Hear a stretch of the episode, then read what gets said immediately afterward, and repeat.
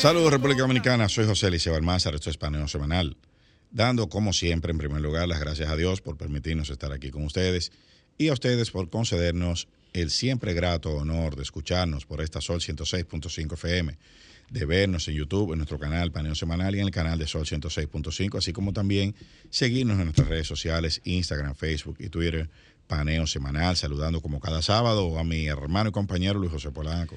Muy buenos días, Eliseo. Muy buenos días a todos nuestros queridos y amables teleoyentes que nos dispensan el favor de su audiencia, como todos los sábados, de 10 a 12 meridiano en este su programa Paneo Semanal.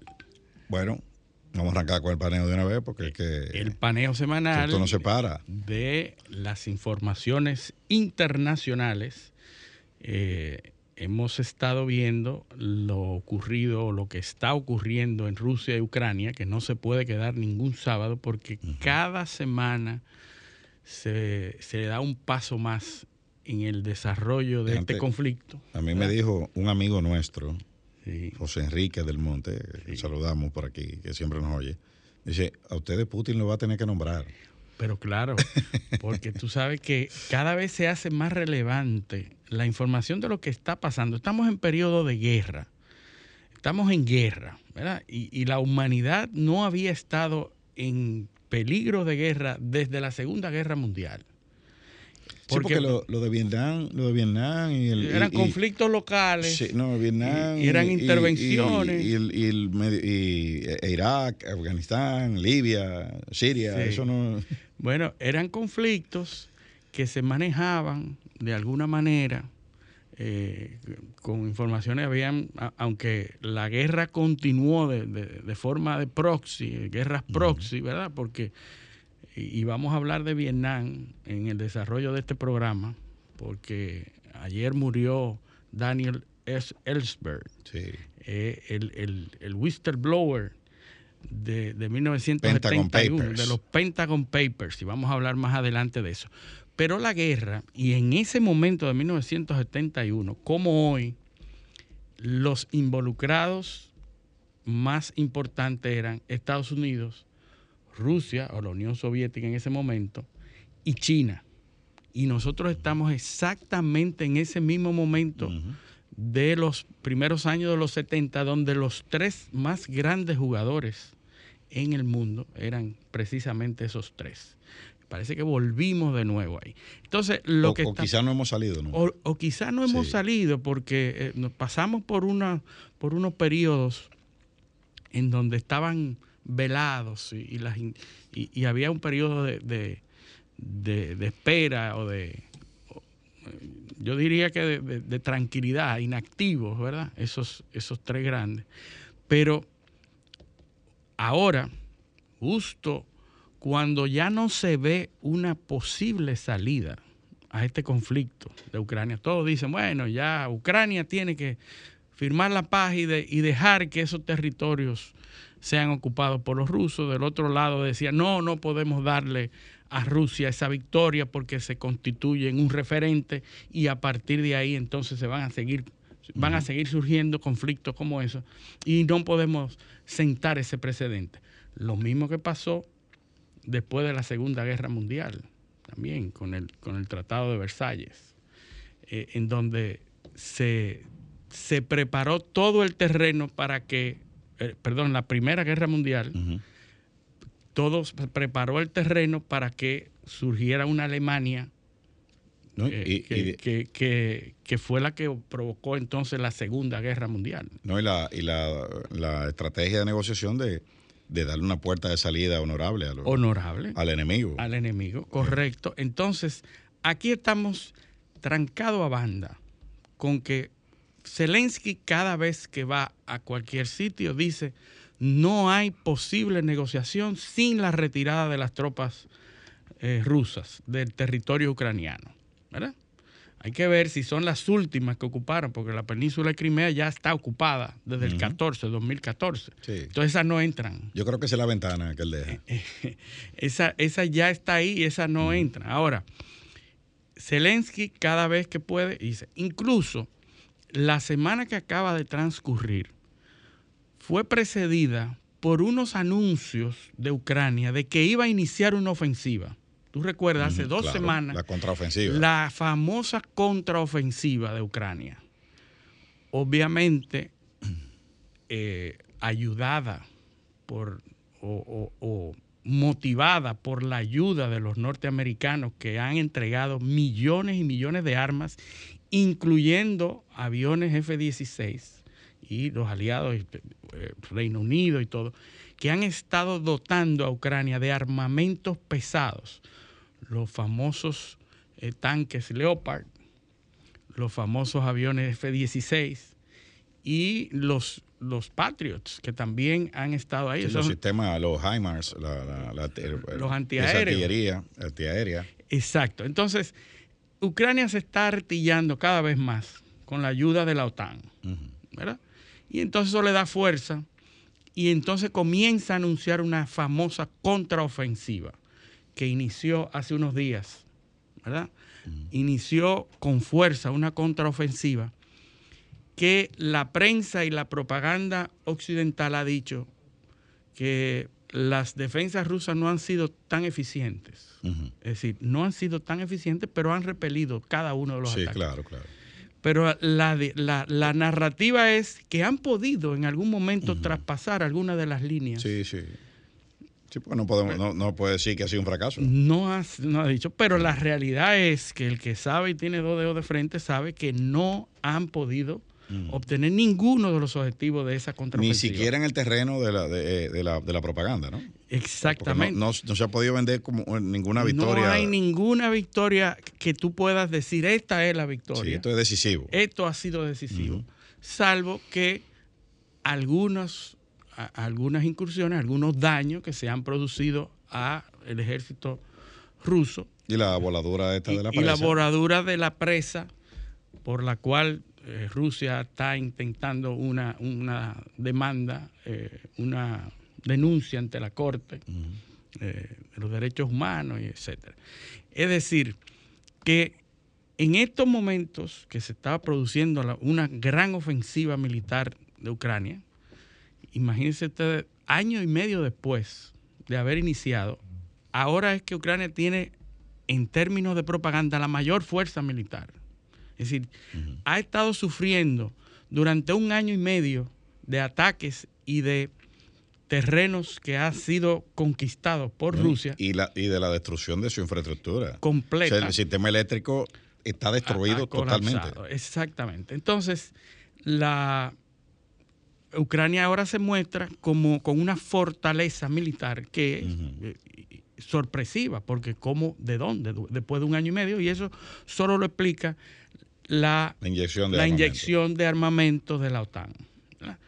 Lo que pone la negociación cada vez más lejos, porque Ucrania no va a negociar y Rusia, por el contrario, acaba de anunciar, ¿verdad? porque si ese, esa inyección de armamento sigue produciéndose, Rusia acaba de anunciar que ha movilizado cabezas nucleares a Bielorrusia que es su aliado, el único eh, en esas latitudes europeas, ha movilizado cabezas nucleares y ha dicho el mismo Putin que están ahí para ser utilizados en caso de que su territorio se vea comprometido.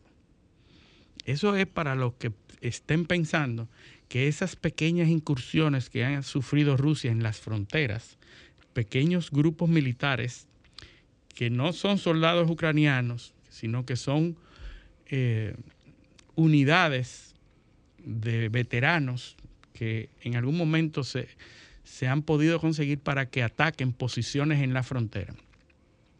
Incluso se habla de drones que han intentado eh, obtener eh, objetivos militares dentro del territorio ruso. Pues Putin ya comenzó a decir, ya movilizamos las cabezas nucleares y van a ser utilizadas. Y además vamos a terminar con los Leopards y los F-16 y lo vamos a, pulverizar, como hicimos con los Leopards. Los, F-16 lo vamos a pulverizar también. Es decir, estamos, estamos hablando, porque la gente, para que la gente tenga una idea, el F-16 es un avión que tiene más de 20 años. Sí, sí, sí. sí. Eh, en la tecnología, mucho más de 20 años. Claro. Entonces los rusos ya han desarrollado armas también claro, que son capaces porque son capaces de contrarrestar de contrarrestar eso. Eh, o sea, es una eh, no es armamento tampoco tampoco, ojo, el armamento que se está entregando a Ucrania no es de última generación. No, no, es armamento que se está dando y se le está, son municiones prácticamente para que mantengan no, y equipo, y equipo que ya tiene décadas funcionando. Ahora, el, los últimos que se han ido entregando son mejores que los que se comenzaron a entregar eh, a ah, pocos meses, ¿verdad? Entonces, era chatarra. era chatarra, era armamento desactualizado. Y aquí dijimos cómo eso ha sido utilizado para la renovación del armamento de las grandes potencias. Activar la, la, industria militar. Activar la industria militar desplazando, reciclando armas viejas por armas nuevas que benefician solamente a los productores de armas. Sin embargo, esta semana, eh, eh, eh, matizando, o sea, lo que son los movimientos, yo diría que algunos secundarios, porque están más cercanos al, tema de Rusia-Ucrania, y otros que son consecuencias. hubo una, una misión de líderes africanos. Sí, exacto. Que se reunió con Putin. Sí, sí. Ahí recordamos que uno de los aviones que hizo escala en Warsaw, en, Polonia, fue retenido 26 horas en el aeropuerto, en la pista. El avión del presidente, de Cyril Ramaphosa, que es el presidente de, Sudáfrica, fue retenido 26 horas en la pista del avión en su misión hacia Ucrania.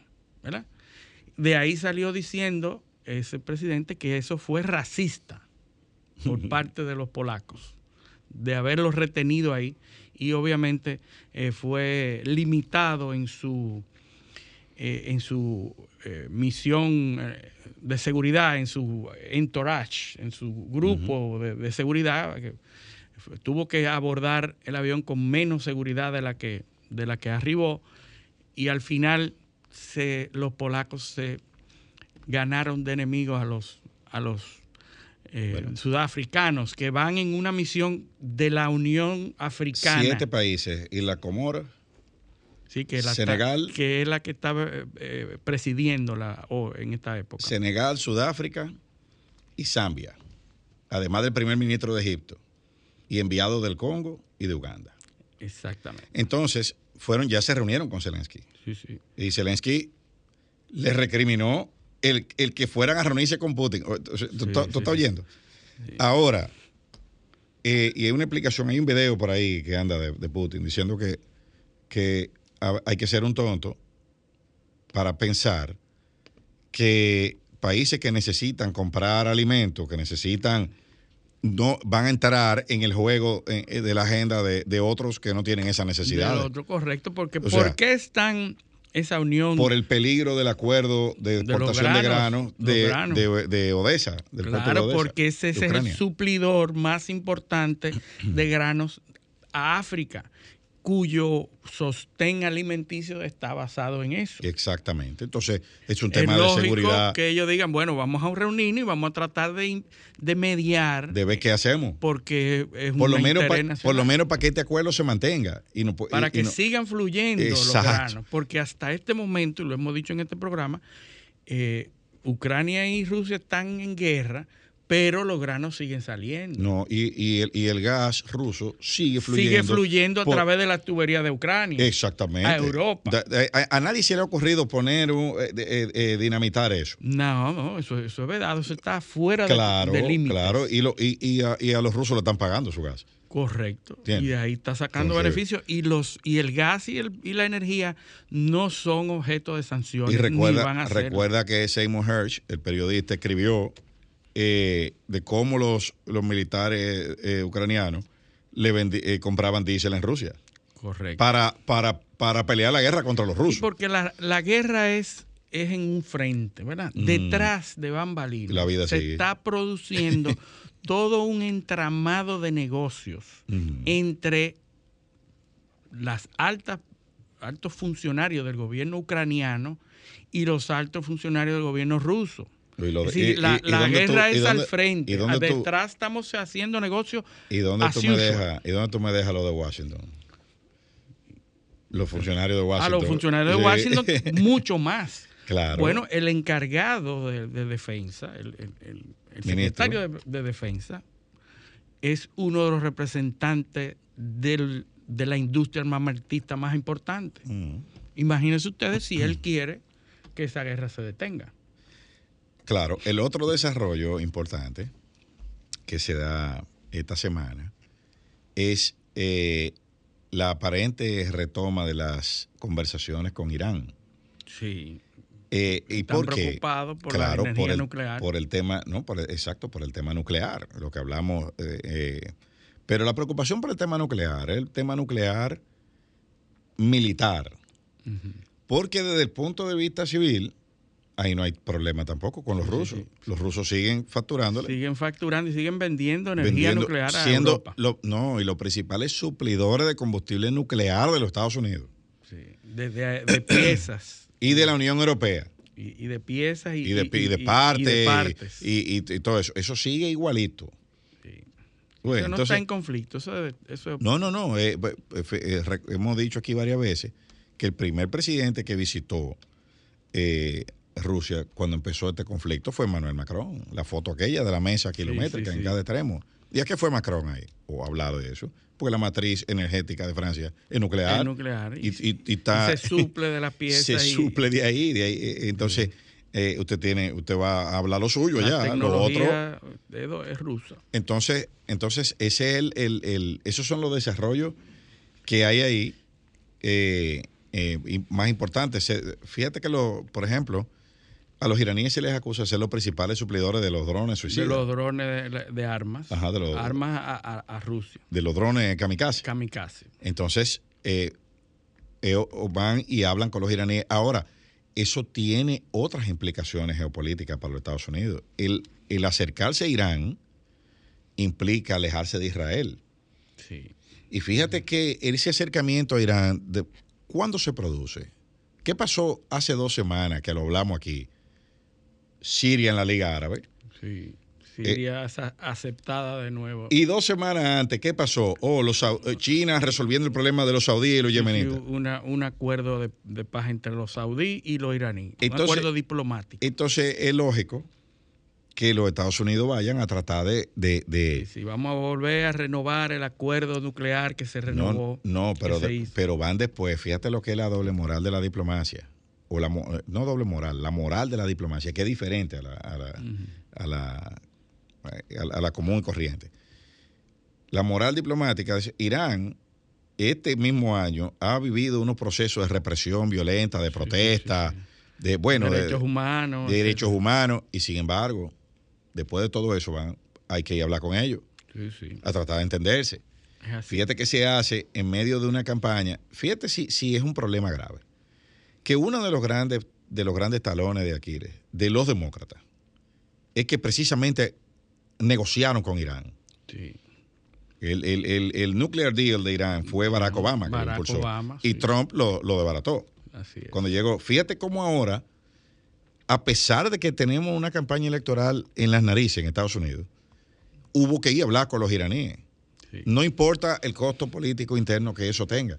Sí, sí, que ha sido consecuente con lo que ha hecho Estados Unidos, porque fueron y hablaron con los venezolanos también. Claro, claro. ¿verdad? Después de haberlo atacado y no ha cambiado nada, pero las circunstancias cambian y ahora No, y de tú decir que es una dictadura que viola los derechos humanos, que Sí. mata, que roba, que hace de todo. Entonces ahora tú vas y hablas con ellos. Bueno, y, a- y aparte de eso, otra de las cosas que está pasando es que los BRICS, los famosos BRICS, Se están ampliando. se están ampliando y se están consolidando. Los BRICS, que son Brasil, Rusia, India, China y Sudáfrica, son los BRICS, es el bloque contrario al G20, al G7 y a los... Y a Yo los no diría que contrario, yo diría que el, Eh, el- el- el- balance, el, el- la- Sí, contrapeso, contrapeso, el contrapeso. El contrapeso, pero está compuesto con países no alineados que no le cogen la seña ni le obedecen a los Estados Unidos. ¿verdad? Ni a la Unión Europea. Ni, en el- ni a la Unión Europea. Entonces, los BRICS, que tienen una cumbre próxima en Sudáfrica, lo primero que hace Sudáfrica es que dice, bueno, está tratando de salirse de ese problema, de ceder la sede a otro país. Están buscando otra sede para los BRICS. ¿Por qué? Porque Putin tiene una orden de arresto de la Corte Penal Internacional y Sudáfrica es miembro y signatario de la Corte Penal Internacional. Con lo cual se produciría un conflicto si Putin llegara a esa cumbre y un miembro destacado de la Corte Penal Internacional no hace lo que está mandado a hacer de acuerdo a ese acuerdo.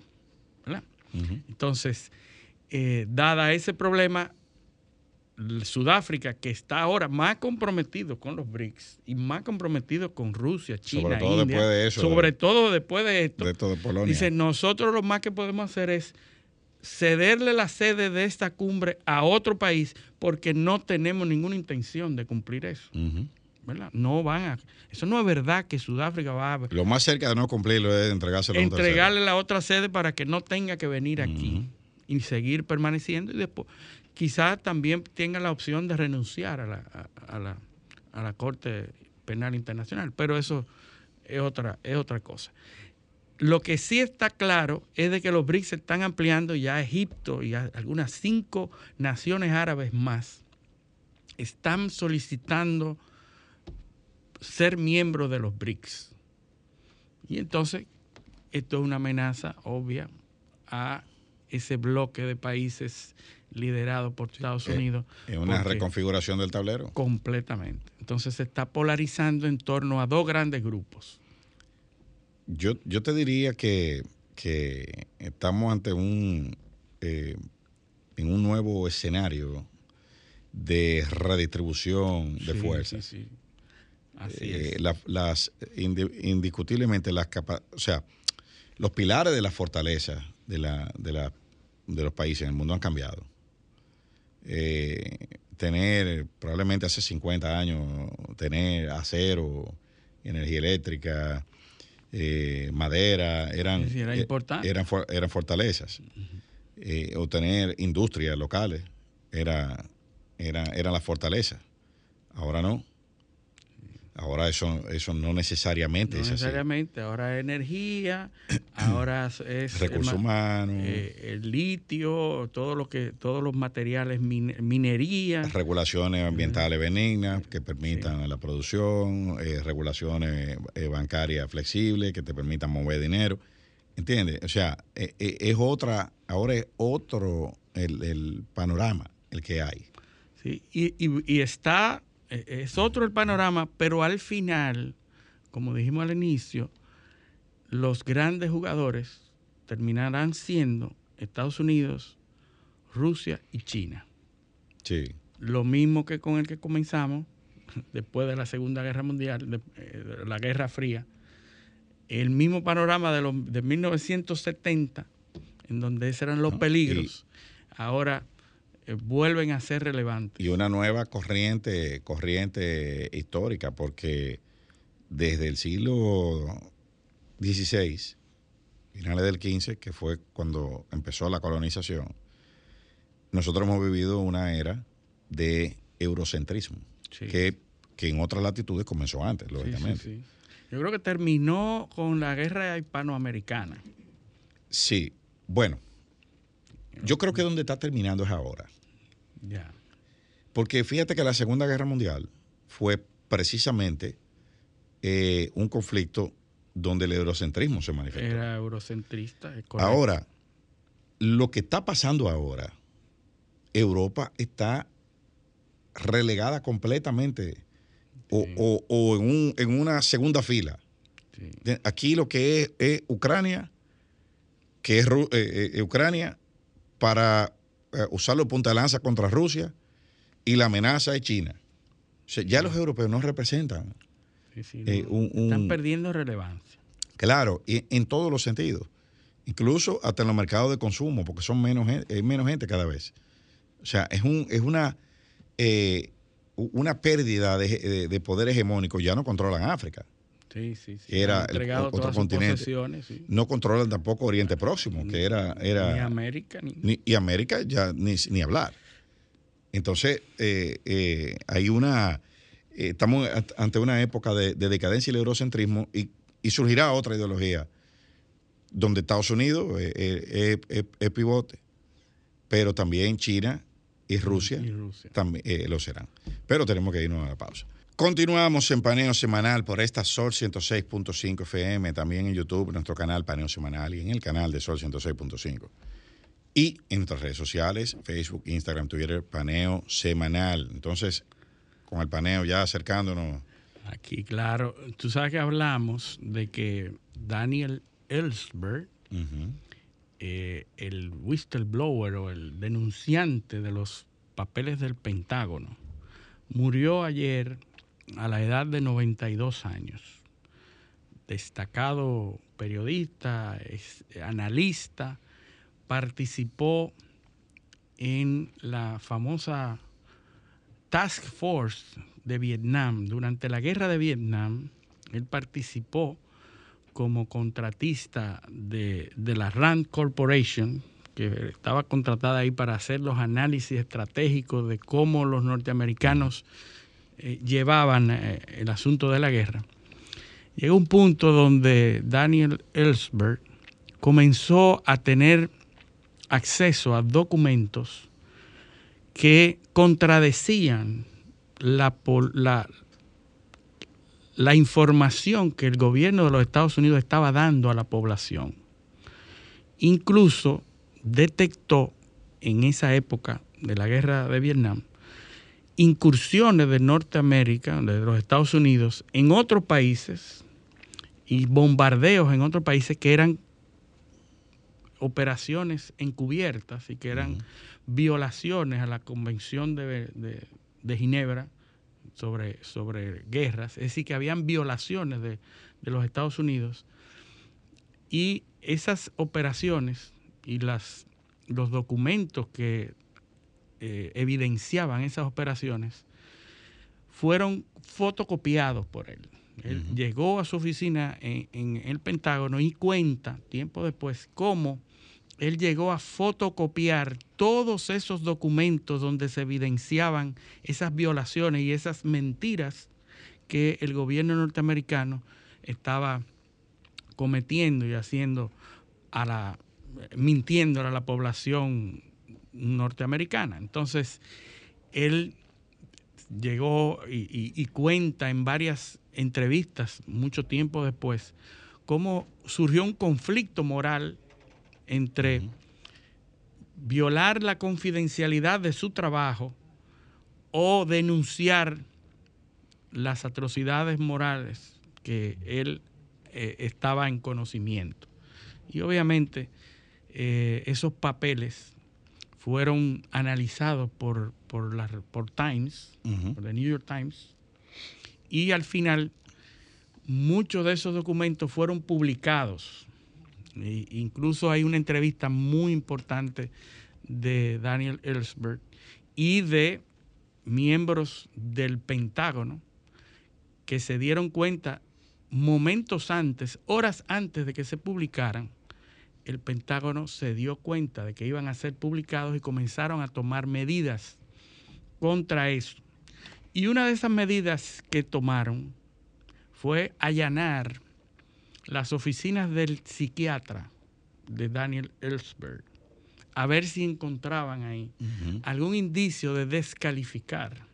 Sí, para poder, para poder construir una narrativa en construir una narrativa en contra. Para que ustedes vean cómo toda la vida se ha tratado de manipular las informaciones para un propósito específico.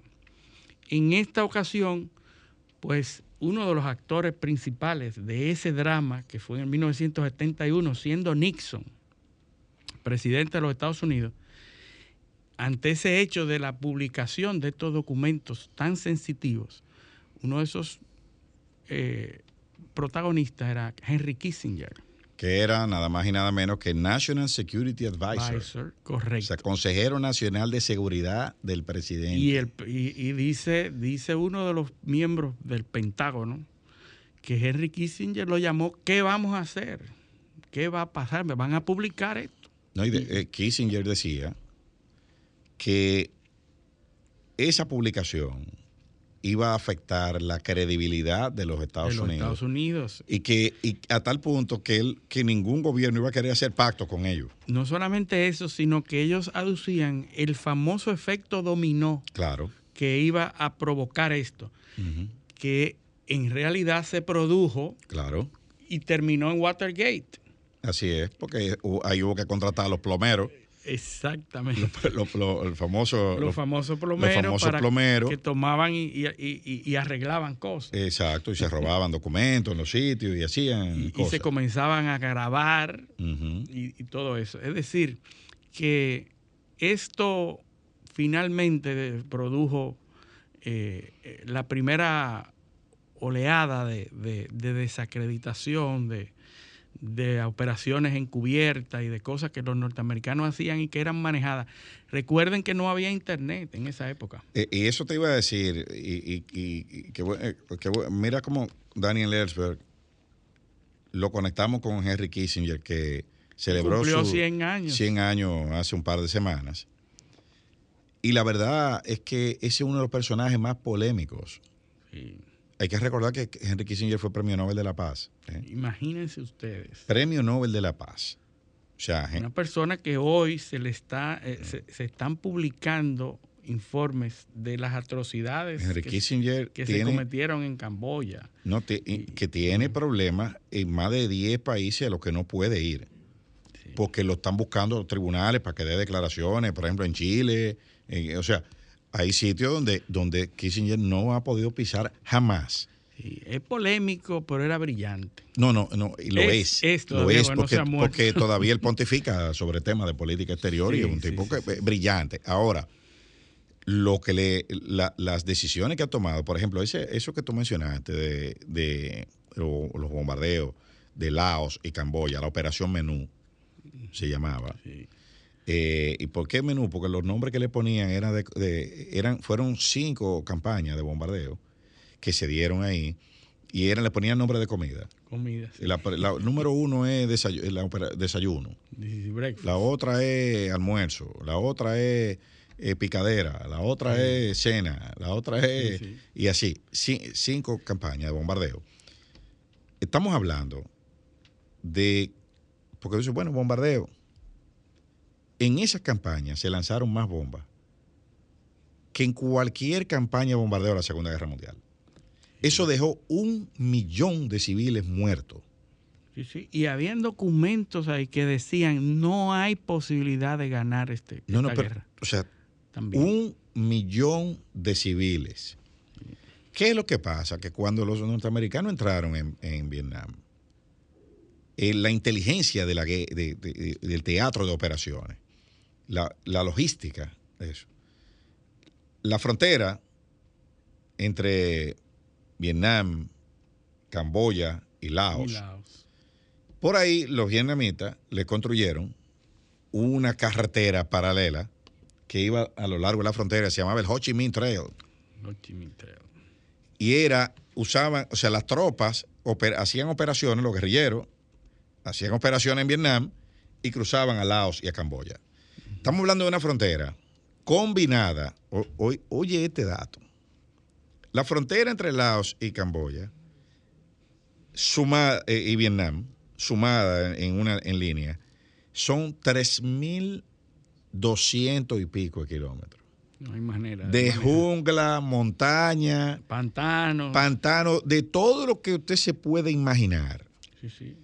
Hay que recordar la, la, la película Apocalipsis. Exacto. Y hay varias Vietnam, películas, Hamburger Hill. Hamburger Hill. O sea, eh, hay varias películas de eso. O sea, una frontera de más de 3.000 kilómetros de longitud era lo que había ahí. Los Américas, eh, Estados Unidos, para decirlo en términos llanos, se hartaron de matar gente ahí. No conseguían. Y no avanzaban.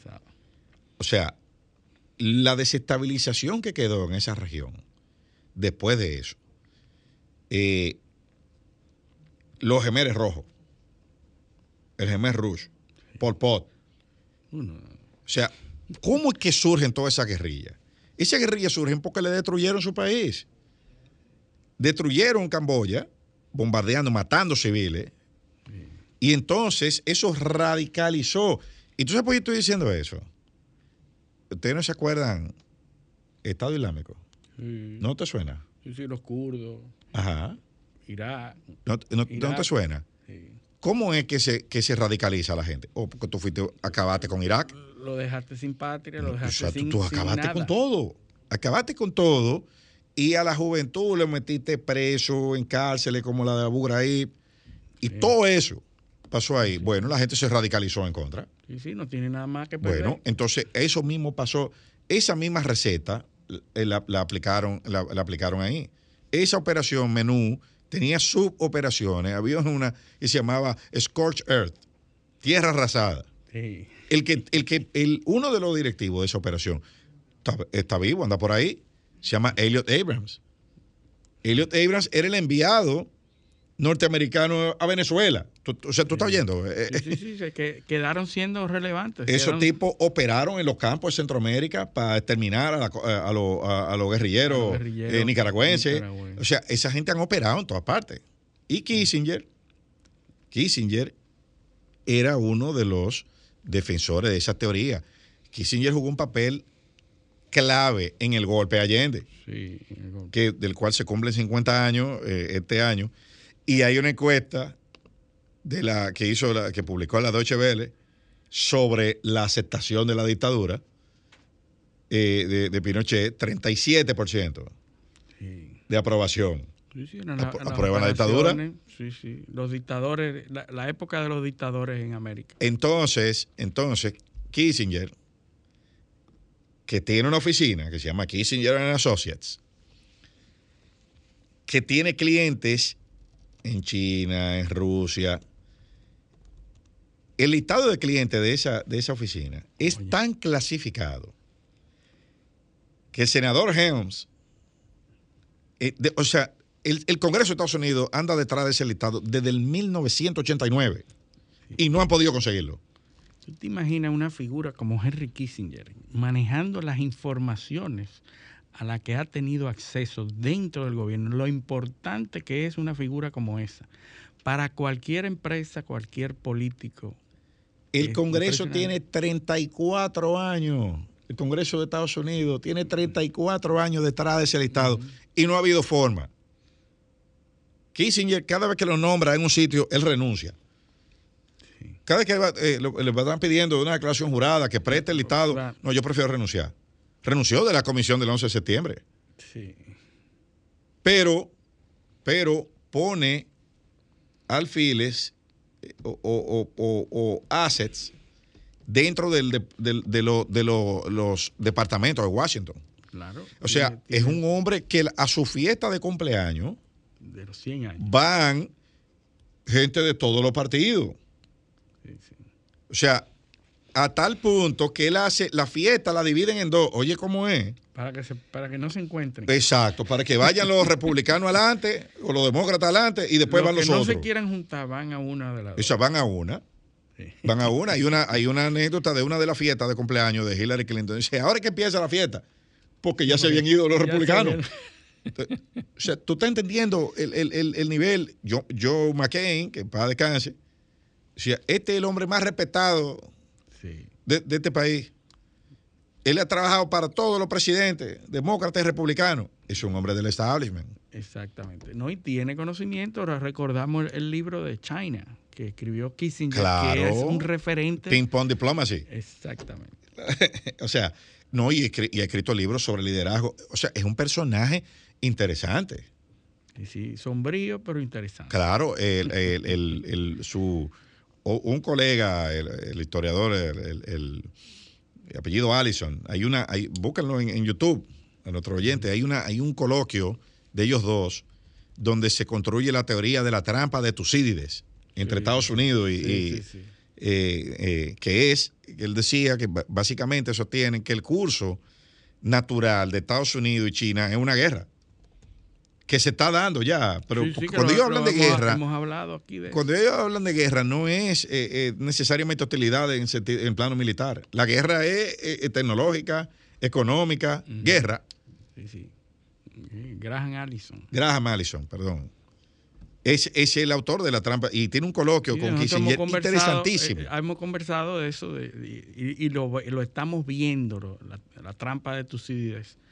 Porque Claro. cuando tú no le dejas, a- tú, tú tienes a los pequeños enfrentados entre sí eh, con guerras proxies, pero cuando tú no le dejas eh, más eh, espacio al pequeño, de tiene que- maniobra. tiene que irse al grande y el grande tiene que irse a la guerra. Lógico, es que cuando, cuando la- las dos- dos potencias, dos potencias, la, por la trampa, de, eh, o sea, la tesis madre de la trampa de Tucídides es dos potencias con poder militar similar que desconfían una de otra, no tienen otro camino que confrontarse. Sí, Porque en, en- si no hay confianza, no hay acuerdo. sí. No, no- No le no- queda otro camino. no, no deja otro camino. Entonces, eh, eso eh, es, eh, es bueno refrescarlo, porque se conecta con un temita que vamos a tocar de forma superficial, pero que impacta en República Dominicana, porque es de República Dominicana, que es el escarceo este que se ha dado con, con los canadienses. Sí, la famosa oficina de apoyo. ¿Y por qué se conecta? Porque los países desarrollados tienen una agenda Sí. y todo hay que leerlo en una línea. Y, y que todo lo que es relevante para esos países es estudiado y analizado y se pone dentro Así- de un plan. Así como Kissinger es parte de una línea de acción de los Estados Unidos que se ejecuta, no importa el gobierno el que gobierno esté. ni el presidente. Asimismo, esto de Haití es una línea de acción de los países que controlan este lado del mundo y se va a ejecutar no importa el partido que llegue. ¿Dónde comenzamos a leer esto? Para poner una línea, pero que podemos ponerla más para atrás si quieren. La cumbre de las Américas en San Francisco, donde se firman una serie de, de- de protocolos. Y hay un, un tema, un documento sobre las migraciones que la República Dominicana se negó a firmar. Y eso se pu- publicitó muchísimo aquí. Sí, se discutió y todo, pero a la hora de la firma no lo firmó. Que es el documento que está dando lugar a los centros de procesamiento temporal en Honduras, En Colombia, eh, porque eso, es una- eso es una consecuencia de eso. Nosotros nos negamos a firmarlo por las razones que el gobierno adujo en su momento, pero yo, yo no firmo eso, pero en Haití hay una guerra civil de baja intensidad. Sí, sí, una contradicción. Claro, dice, bueno, tú no firmas esto, pero di esto. Sí, eh, estamos Eh. hablando, para poner en contexto, eh, la- el anuncio que hace Canadá Sí. de que va a abrir una oficina en República Dominicana para atender las necesidades de la policía de Haití. A lo cual el gobierno, a través de su canciller, negó que haya dado ninguna Sí, autorización. no- negó, no- lo, lo- lo niega, Sí. pero, y porque te estoy poniendo en, en contexto para ver cómo, do- de dónde, ¿De dónde sale? ¿De dónde que sale esto? Ah, bueno, pues sencillo. A principio de mes hubo una reunión, a principio del mes de junio, entre el 2 y el 3 de junio, se pueden, pueden entrar a la página de presidencia, todo eso está ahí. Hubo una conversación telefónica, yo te Trudeau, presidente Abinader. Tuvimos una conversación muy amena. A lo mejor fue hablar de, no sé, de qué, de pelota. ¿De qué va a hablar? ¿De qué va a hablar? Sí, claro. ¿De qué, de qué va a hablar Justin Trudeau eh, y, y el presidente Abinader? Cuando, cuando Canadá está sancionando a muchísimos empresarios haitianos, y, y ¿de qué van a hablar? ¿O de eso mismo? De eso mismo. Del tema de, de Haití. Hablaron. A una conversación entre presidentes, no pasó nada. Después de eso, ¿qué pasó? Unos días después, cumbre del Caricón. Fue en Bahamas, en Nassau, fue, no me acuerdo dónde fue. El presidente fue, fin de semana largo, eh, ahora de Corpus Christi. Una semana después, hay una reunión de seguimiento en Kingston, donde está donde está nada más y nada menos que la canciller canadiense. Apellido Joy. Y de ahí es que sale la, la información. Cuando esa información sale aquí de la, de la oficina, el, que ven la reacción del público, porque eso había que explicarlo antes. Si, si salen y lo explican, no pasa nada. No pasa nada. Lo que sucede es que toda la agenda, todo lo que tiene que ver con Haití aquí, se quiere manejar desde el plano de la confidencialidad, como si fuera secreto, como la ley de tráfico y trata de personas, que se metió en el Congreso sin, sin, eh, eh, sin, sin que nadie supiera nada, 23 de diciembre, 22 de diciembre, un proyecto de ley. ¿Tú ves? Entonces, esto se quiso pasar otra vez por debajo de la puerta. ¿Qué pasó? Salía a decir aquí que no, nosotros no autorizamos eso. Ah, pero ustedes estaban presentes en la reunión que se decidió. ¿Quién es que publica? Eh, ¿Quién es que publica que la República Dominicana estaba presente en la reunión? ¿Tú sabes quién fue? Es una nota de prensa del gobierno, del Ministerio de Relaciones Exteriores del gobierno de Canadá. Del 8 de junio, el, el Ministerio de Relaciones Exteriores, el 8 de junio del 2023, dice, concluye reunión CARICOM donde se abordaron temas sobre financiamientos, ah, energía, Haití y la ciudad alimentaria. Exacto, el presidente y estaba la seguridad alimentaria. El presidente estaba ahí. El presidente estaba ahí, todo lo vimos cuando se fue para allá. En Nassau. En Nassau. Y después, ¿qué hacen los cancilleres? Reunirse a instaurar los, los protocolos y los documentos de seguimiento para implementar esos acuerdos. Obvio, es un invento. Eso no es un invento. Lo que pasa es que aquí se está gobernando para las redes sociales. Y eso es un problema. El gobierno dominicano acordó eso. Acordó eso, lo aceptó. Estaba presente cuando se discutió. Y firmó todos los protocolos. ¿Por qué no, por qué no se hizo lo, de San Francisco? No, yo no firmo ese, ese, ese documento. ¿Dónde está la reserva de República Dominicana? ¿Dónde está la posición de la República Dominicana en esa cumbre? ¿Dónde está? ¿Por qué no la publican? ¿Por qué no dicen que... ¿Dónde están las minutas de todas esas reuniones? No, nosotros dijimos que no hay. Que la publiquen. Nadie ha salido a decir, eh, eh, eh, a, sustentar con documentos. Primero que eso no se discutió y segundo que usted no dio su consentimiento. Lo que pasa es que nosotros, y lo hemos dicho antes aquí muchas veces, nosotros no tenemos una política hacia Haití. Nosotros no sabemos lo que pasa en Haití ni a nivel político, ni medioambiental, ni sociológico, ni económico. Nosotros no sabemos nada de lo que pasa en Haití. Es un tema tabú. Un tema tabú. Haití no se hace. Pero fíjate porque nadie quiere escribir. Fíjate que el mismo gobierno actúa escondido. Hace acuerdo. Hace acuerdo para cosas que no. Yo no le veo el problema a eso realmente. ¿eh? Yo no veo cuál es el problema. Entonces, ¿por qué hay que hacerlo escondido? ¿Por qué hay que negarlo? Lo que hay que hacer es tener, como tú dices, una política una política. porque nosotros hemos denunciado aquí, eh, eh, en ese mismo sentido, cómo es que nosotros tenemos una política de, devolver a los haitianos y, que lo hacemos de mala manera porque permitimos que, se, que, se, que se filmen eh, escenas. Violando nuestras propias leyes de migración. Escenas desgarradoras. No violando la ley de migración de ellos, no. La de nosotros. La de nosotros y, se filme eso y se permite que se, y que se vean y que pasen por todas las redes sociales del mundo entero. Pero por otro lado, la cantidad de visas que dan nuestros consulados es increíblemente alta.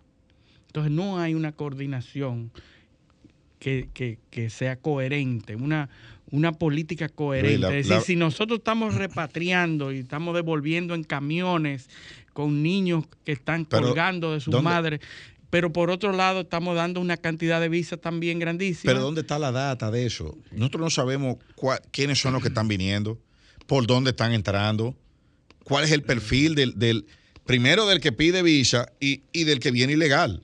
¿Y cuál es el que queremos también? ¿Y cuál es el que queremos? Sí, porque nosotros queremos. ¿De qué partes, de qué partes de Haití vienen? Si vienen de las ciudades, si vienen de los campos, si vienen del norte, si vienen del sur. Todo eso nosotros tenemos que Porque saberlo. los, los gobiernos y las, las potencias y los países desarrollados tienen una política definida y dice, yo quiero inmigrantes de este tipo, de este tipo, con estas calidades, con estas profesiones. ¿Cuál es el nivel? Y le doy incentivo para que vengan. Y esto no lo quiero, ni esto, ni esto, ni esto. Y eso está claramente definido, pero nosotros no tenemos eso. ¿Cuál es el nivel de escolaridad? ¿Cu- ¿Cuál, cuál es el nivel de, de las condiciones de salud? De- o sea, ahí hay un médico que examina a esa gente cuando, cuando lo meten en el camión y que lo van a llevar para allá. Eso No. tú no sabes, tú, tú, tú no sabes, tú no tienes idea de lo- del, del problema. No, no, y, la- y los, los oyentes dirán, pero ¿por qué yo tengo que hacer eso y gastar dinero? Es porque tu ley, o sea, nuestra Claro. ley lo, lo dice. Que Y que además- tener una serie de, de- de- de Además, si tú tienes... cuidados. de- si- es que si, lo, lo que no se estudia, no se conoce, no se contrarresta, no se combate, no se sabe la magnitud de la amenaza. Tú- tú- o sea, tú no sabes cómo lo va a manejar. ¿Tú ves? ¿Por qué? ¿Por qué? Porque el problema no se comprende. El problema es que está en la calle, yo subí un camión y me lo llevé. Ya, eso es. sí, sí. Y, y la población está acostumbrada también a celebrar ese tipo de cosas. Claro. Nosotros como ciudadanos celebramos que se lleven, que No, se no, lo la- lleven. eh, eh, tú hablaste del video del niño, del niño colgando ahí. Sí. Oye, la respuesta. A mí no me gusta usar estos términos, pero lamentablemente voy a tener que usarlo. Yo no he visto una respuesta más estúpida que la que se le dio a eso. Indolente. Óyeme, ese comunicado del director de migración, yo no lo conozco, ¿eh? Me interesa. 73 palabras. 53 eran alabando al director. Gracias al alto sentido de dignidad humana, nuestro señor director procedió. Pero ¿qué es ese disparate? Mire, el que hizo eso es un... Bueno, yo, yo no voy a decir eso. Ya, ya no, ni voy a decir. No, no, no. Nosotros, Entonces, nuestros eh, oyentes eh, no quieren oír. No, claro, claro. Lo otro, eh, eh, pero eso lo ponen en un tuit de la Dirección de Migración, un comunicado. Y entonces ponen el oficio de la desvinculación. De, de- no, o sea, no es vamos a investigar a la unidad completa, vamos a hacer un proceso disciplinario. No. Cancelado. Yo voté al tipo. Ah, ¿Y qué resulta? Que el hombre no estaba en la nómina de migración. Tú publicas un oficio, fa- o sea, cancelando a una persona que no estaba en la nómina. Y esa es la respuesta de Estado que va dar aquí. No, no, no. No, pues eso, eso no tiene madre, esa vaina. Óyeme, eso no tiene madre. Por eso que te estoy diciendo, nosotros, esos son, aquí no hay una política, y eso pasa a cada rato y, y en todas partes. Y para que no nos digan que somos haitianófilos, porque no lo somos, lo que estamos tratando es de que se organicen, que se, Que deporten a todo el mundo, pero que lo hagan como dice la ley. como dice la ley, que la debemos hacer. Vamos a nuestra segunda pausa. Esto es Paneo Semanal, no le cambien. También en YouTube, en nuestro canal Paneo Semanal y en el canal de Sol 106.5. Así como también en nuestras redes sociales, Facebook, Instagram, Twitter, Paneo Semanal. Tenemos ya, lo dice aquí, a nuestro invitado el día de hoy. Sí, el, el ingeniero Gustavo Sánchez, diputado varias veces por el PLD eh, en la circunscripción 3 del Distrito Nacional y además miembro del comité político del Partido de la Liberación Y Dominicana. vocero por muchos Y años. del vocero por muchos años. ¿verdad? Mientras estuvo en, en el poder el PLD, fue siempre vocero de la Cámara. Y también, también en la oposición al principio. Sí, sí, sí, sí. Bienvenido, diputado. Eh, muchísimas gracias, encantado de estar con ustedes. Eh, naturalmente te- he tenido el privilegio de ser invitado a su programa por primera vez. Espero que se abran las compuertas y sigamos participando con ustedes. Aquí los invitados hacen como MacArthur, que dijo, me voy, pero vuelvo. Así, Siempre así es. Bueno, bueno, diputado, el, el- el ambiente político se va, aquí no, no cesa nunca, pero a medida que se van acercando los procesos, eh, con este tema de la calendarización electoral Unas fechas fatales. ahí. y las fechas fatales, las cosas se va como, como calentando. Eh, los partidos ahora todos han entrado en un, proceso de toma de decisiones sobre reservas, sobre las, posibles alianzas. Y vimos que el Partido de la Liberación Dominicana celebró una maratónica reunión, su comité político, para discutir estos temas de reservas y alianzas. ¿Cómo usted eh, describe lo que sucedió allí y qué usted entiende que va a suceder en los próximos días? Sí, gracias.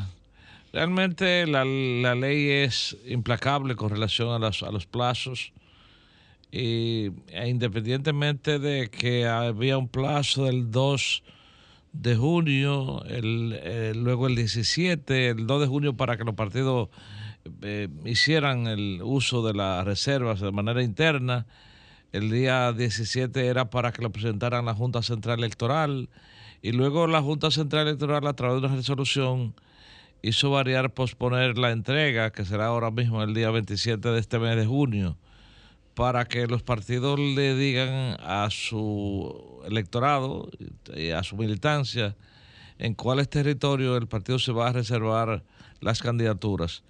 En ese sentido, todos los partidos, en el caso particular nuestro, el comité político, tenía pendiente abordar estos temas y no solamente el tema de reservas, que era un poco llamar la atención de él mismo, sino también discutir un tema que la sociedad estaba eh, solicitando y que había una gran expectativa con relación a la población de cuál iba a ser el nivel de participación del partido en este proceso electoral del año que viene.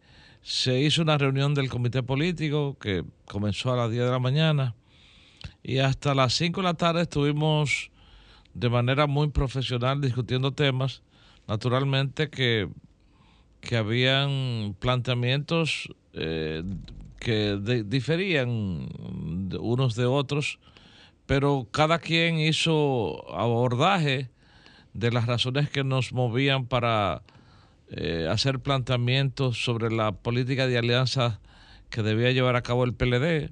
Eh, naturalmente que nos oímos todos. Habíamos eh, presente unos 43 miembros del comité político de 45, dos con excusa. Y sobre esa base debo confesar y aplaudir la, no solamente el nivel de tolerancia que sobre quienes conducen la reunión del comité político, el presidente del partido, compañero Danilo Medina y Charlie Mariotti, sobre el, el, el uso eh, eh, sin límite de los temas que se iban a abordar. No se le puso nunca tiempo a nadie para que se limitara a exponer su propuesta. En esa, en esa dirección nadie fue interrumpido. Cada quien hizo uso de la palabra respetando naturalmente la forma de expresar su, su propuesta. Y ahí tuvimos bien de hacer planteamientos, todos, todos, todos, uno en una dirección, otro en otra. Y naturalmente la experiencia del presidente del partido y el secretario general, pero en este caso llamo la atención del presidente Danilo Medina, quien con naturalmente con muchas luces eh, no solamente después de haber oído a todo el mundo, eh, hizo una propuesta de que eh, las diferentes posiciones que habían debíamos llegar a un nivel de consenso, sin naturalmente que el comité político tomara una sesión cerrada, que era lo que estábamos, lo que estábamos en una posición o en otra, que saliéramos unos derrotados y otros triunfadores. En ese sentido, se hizo una propuesta de que el partido dejara abiertas las puertas de lo que pudiera ser eh, una, una discusión sobre las alianzas a nivel general con todos los partidos políticos que no hicieran causa común con el PRM, que es el partido oficialista. Eh, se hizo una rueda de prensa que yo siento que de un momento determinado generó un nivel de confusión con relación a que no iba a haber alianza con aquellos que habían hecho compromiso con el PRM, pero ese no fue el espíritu. El espíritu es exactamente con todos los partidos que no firmen acuerdo con el PRM, eh, son sujetos de discusión. Es lo lógico. Son sujetos de discusión. En ese aspecto nosotros abrimos todas las puertas y las ventanas para la discusión. ¿Y se puede saber cuáles eran las posiciones encontradas que habían, sin mencionar quiénes las tenían, quiénes las sustentaban? Ah, no, no, claro, claro, claro, claro. Habíamos unos, por ejemplo, de lo que yo puedo decir con propiedad, que abogábamos porque el partido de manera particular asumiera una política de alianza de oposición, o sea, un poco enfrentar al, al gobierno en las propuestas a, a las alcaldías y los directores de distritos municipales.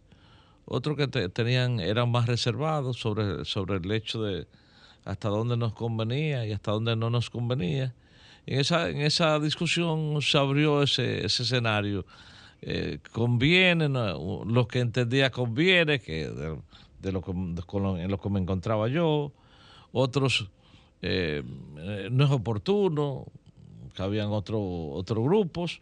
Entonces, en, ese, en esa dirección, cada quien hizo una exposición tratando de convencer a, a los demás de que su posición era la más favorable. Y al final, eh, la sapiencia del presidente hizo que no, que no se sometiera a votación o los que estaban o los que no estaban, sino más bien que tenemos tiempo suficiente como para abordar eh, los partidos políticos que deseen eh, discutir eh, los territorios donde cada quien tiene fortaleza, para que al final sea el tiempo que decida hasta dónde llega ese abordaje, hasta dónde es posible lograr alianzas. Eh, eso es una, como usted dice, una cuestión bastante sabia, no poner a, a ver quién, quiénes son, cuáles son más, cuáles son menos. Sin embargo, hay una, hay un, hay una cuestión que es la realidad y, lo, que, lo que veo yo como observador de todo esto, hay una especie de sentimiento vertical que va desde abajo hacia arriba en ambos partidos, y voy a hablar de la Fuerza del Pueblo y del PLD. Eh, yo sé que usted se va a referir al suyo, que es el PLD. Pero lo que se percibe, lo que perciben los outsiders, es que las bases de los dos partidos tienen la vocación de trabajar juntas. Eh, porque bueno, porque tienen la misma base eh, eh, de identificación política. Mismo origen. ¿Eso se está entendiendo correctamente en la, en la dirigencia o, hay un grupo de negacionistas que, que, no quieren ver esa realidad? Mira, nosotros tenemos hasta el mes de noviembre, que es la fecha mortal donde los partidos tienen que presentar ante la Junta Central Electoral cuáles van a ser los candidatos a cargo de elección popular que se va a llevar a cabo. Eh, en ese tránsito eh, habrá un posicionamiento natural de, nuestras candidaturas y quizás eh, por el respeto a la decisión del comité político que nos dio la oportunidad de no cerrar puertas a los fines de discutir eh, sino a nivel general, a nivel de territorio. No tiene que ser una alianza en todos los territorios, donde se puede, se puede, donde no se puede, no se puede. Pero por respeto a esa decisión, que yo no quisiera insistir en defender la mía. Sin embargo, entiendo eh, que es correcto que hay un sentimiento natural de que de enfrentar a los candidatos del gobierno. Y, que las diferencias están en las cabezas, y enfrentar, no Y enfrentar los candidatos al gobierno, enfrentar los candidatos al gobierno, eh, cualquiera que sea de la oposición que lo enfrente, eh, una derrota sería una derrota para el partido oficialista. y, y si sigo insistiendo en la justificación de mi propuesta, me voy a, me voy a conducir a, a, negar una votación que, yo tuve en el comité político para abogar por el por la discusión plena en estos, en estos meses. Una discusión amplia, amplia y abierta donde se deja completamente al desnudo eh, que el PLD eh, no cierra puertas para la alianza y que en ese sentido tampoco tenemos colores preferidos para una política de alianza. La única condición es que no se alía el PRM. si, va aliado al PRM, eh, ya entraría como, como partido oficialista o que aboga porque el oficialismo y que no quiere siga la, dirigiendo. la presidencia tampoco. Entonces, eh, con esa condición nosotros estamos abiertos a que a que naturalmente eh, el, el reposicionamiento de nuestros candidatos, que ya comienzan a salir en todos los territorios, y la bondad que te digo, Eliseo, por ejemplo, que ya hay muchos, el 40%, eh, pudiera yo decir que hay consenso en que hay candidatos únicos, por ejemplo, en el PLD hay, hay, hay propuestas que han salido que solamente tenemos que hacer, ha hecho consenso, por ejemplo. En ese sentido, lo más lógico es dejarlo correr hasta tanto ver cómo se posiciona. Cómo se posiciona, comenzando por, por las candidaturas uninominales. Sí, eh, pues, eh, y también hay que entender que febrero es clave para mayo. Pero en, o sea, pero en febrero no se pueden cambiarlas. No, en noviembre, hasta noviembre. o sea, tienen hasta noviembre para... para... Es decir, que aunque febrero es clave, después de febrero no se puede cambiar no, nada. Lo que Eliseo quiere decir, sí, escúchame, es que si en, si, en, si en febrero hay muchas lluvias, en mayo podremos recoger los frutos. Exactamente, exactamente. Sí, eh, vamos, te puede decir, pero no, hay, no hay tiempo para cambiar. Está bien, pero, pero vamos a decirlo en términos mayanos. Si te va mal en febrero, te puede ir mal en mayo. Claro. Ya. Eso está clarísimo. Pero lo que tú vayas a preparar para febrero y para mayo, ahora, tienes que hacerlo antes. Ahora, las realidades de esas candidaturas, cuando tú te vas a, los territorios, son, o sea, son muy diferentes. Eh, y, y, esa es la, dificultad eh, para abordar esto. Es que no se puede hacer con líneas generales, como, como dice eh, nuestro invitado.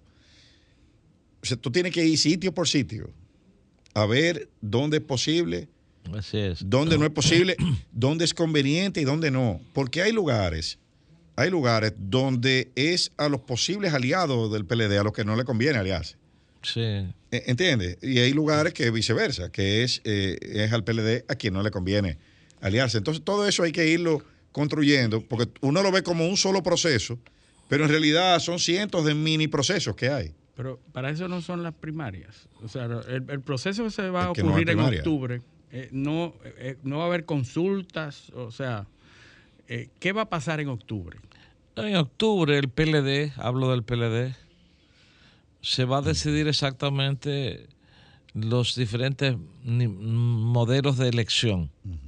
Para, por ejemplo, los diputados, senadores y alcaldes y directores, nosotros decidimos que fuera a través de una encuestas, encuestas. Esas encuestas nos dan a nosotros la facultad, la potestad que de es lo que ha decidido la mayoría de los partidos mayoritarios. Claro, claro. Porque nos, nos evita eh, eh, heridas, nos eh, evita que se abran heridas.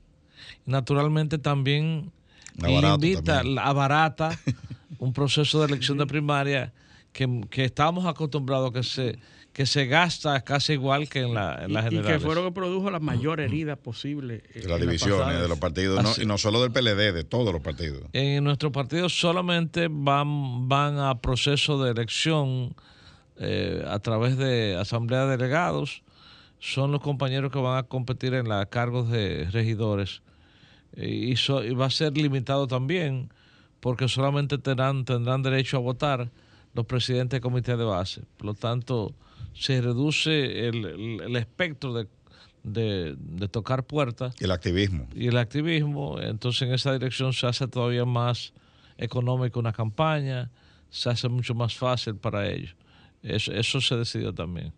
Yo, yo, creo, yo creo que es lo, más, lo, más atinado. Señores, un proceso electoral de primaria, de primaria abierta, eh, son miles de centros, de, miles de, mesas electorales, para decirlo. Y la logística que eso conlleva, la, participación de cada, cada precandidato, y después entonces, bueno, eh, eso... eso... Eh, yo, yo, yo, te podría poner en contexto, le podría poner en contexto a ustedes lo que significa las mieles del poder y el uso indiscriminado de los recursos. Fíjense en, en el país, ¿por quién tienes vallas? ¿Quién tiene vallas? ¿Quiénes han salido a, publicitarse con vallas? Vallas que son caras. Una valla de esas sale en 300 mil pesos la impresión y la colocación, luego son alrededor de 90 mil pesos mensual. Entonces, solamente hay que ver quienes tienen vallas. Mm. En No es que fácil. comiencen a fijarse a partir de No ahora. es fácil para que se sepa exactamente por dónde, por dónde hay una lluvia de recursos disponibles para No, y ellos. no solo eso. Ya no quedaron abiertas no- las no, publicidades no, no. de- de yo, te voy, yo te voy a decir algo. Yo he visto publicidad de precandidatos eh, que están aspirando a posiciones si, si el incumbente que está ahora no va. O sea, tú, tú estás oyendo. Yo estoy gastando Sí. millones, Sí, millones de pesos para posicionar una eventual precandidatura que está condicionada a que el incumbente de ahora diga que no va. O sea, tú estás Así oyendo es. eso. Eso, es, eso es así una es. cuestión, eh, eh, eh, y eso está pasando aquí ante los ojos de todo el mundo y nadie dice nada. Así es. Y déjame decirle, nosotros, yo que fui parte de la discusión de la ley de régimen electoral, que deja brecha, que la experiencia le dice que en cualquier modificación uno tiene que cerrar esa brecha. La brecha que dejamos abierto es que eh, los aspirantes que se convierten en candidatos dicen inscríbete con la, con la figura del, del, del, del potencial candidato, pero está haciendo una campaña pública de carga a un, a un cargo de elección popular. Inscríbete, eh, regístrate, como sea Y con una foto de él. y con una foto de él y los colores de su partido. Entonces, esa brecha quedó abierta, porque no dice yo aspiro a presidente, yo aspiro a alcalde, yo no, como no lo dice, no se le está prohibido que usted venda su color, que venda su imagen, pero usted sabe, que- usted sabe lo que va. No, Claro. Esa era mi pregunta, porque la publicidad electoral está regulada. No, pero, Si eh, tú ves eh, esas vallas que ustedes están hablando, pero ahí, ahí caemos en la trampa. Pero que ya no, no está, no está promocionando un candidato, una candidatura. Exacto, ahí Ah, caemos en la, la- la trampa del, Está la trampa del no. lenguaje. Eh, está exactamente. No- Sí. Al no estar proporcionando una candidatura, yo digo, bueno, eh, por ejemplo, eh, escríbete. Yo estoy diciendo que se- la foto mía, eso en la ley no está sí, prohibido. Pero tú no, Ya- tú- ya tú- entiendo, tú no sí. recuerdas el, el caso, el caso de, de Estados Unidos, la Suprema Corte, Citizen United versus Federal Election Commission, que la campaña está regulada en Estados Unidos, los aportes, pero no está regulado los aportes que tú haces para hablar en contra de, de uno. del otro. O sea, está regulado los aportes que tú haces para promover una candidatura, pero no para hablar en contra de la del opositor. Pero tú puedes hablar en contra de la Tú puedes hablar en contra porque eso es parte del derecho a libertad de expresión. Tú lo que no puedes aportar para que él se promueva. Tú- tú- o sea, son la- las trampas del lenguaje que se le Sí, busca siempre. sí, ¿Por sí, dónde? Sí, sí, se le busca un bajadero. joder. Claro, claro. Eh, Y, y déjeme preguntarle algo, que es un caso hipotético, porque usted ha sido un diputado líder y que siempre ha tenido apoyo masivo en la circunscripción 3, siempre. Si se diera el caso de que usted tenga que ceder esa candidatura, usted la cedería porque parecería ser que los obstáculos para alianzas se basan en las aspiraciones personales de cada uno de los aspirantes. Eh, sí, eh, inicialmente en el partido de la Liberación Dominicana donde no hayan reservas, por ejemplo, donde hay reservas ya se le avisa a, a los militantes, prepárense a, a disponer de esa, de esa plaza, de esa plaza, porque el partido la va a reservar para, para su mejor conveniencia. Si la plaza no es reservada, entonces, naturalmente, eh, una- un militante que haya hecho una campaña en pos de una candidatura, habría que hacerlo convencer, convencerlo Para que no se vaya. para que no y para que no va, para que no recurra al Tribunal Superior Electoral sobre la base de un derecho legítimo de, de elegir y ser elegido.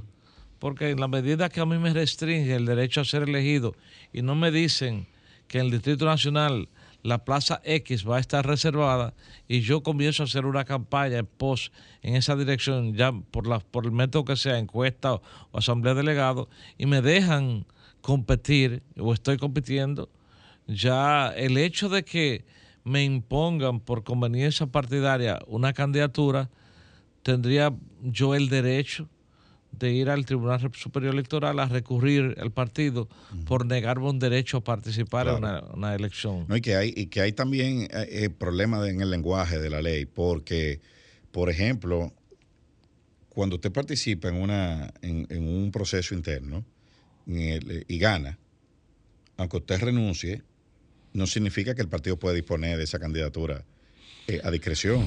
hay que buscar al que quedó en segundo lugar. Si son procesos. Ahora, lo que no está claro es exactamente. Eso es lo que no está claro, si, si eso se aplica para encuestas u otros métodos.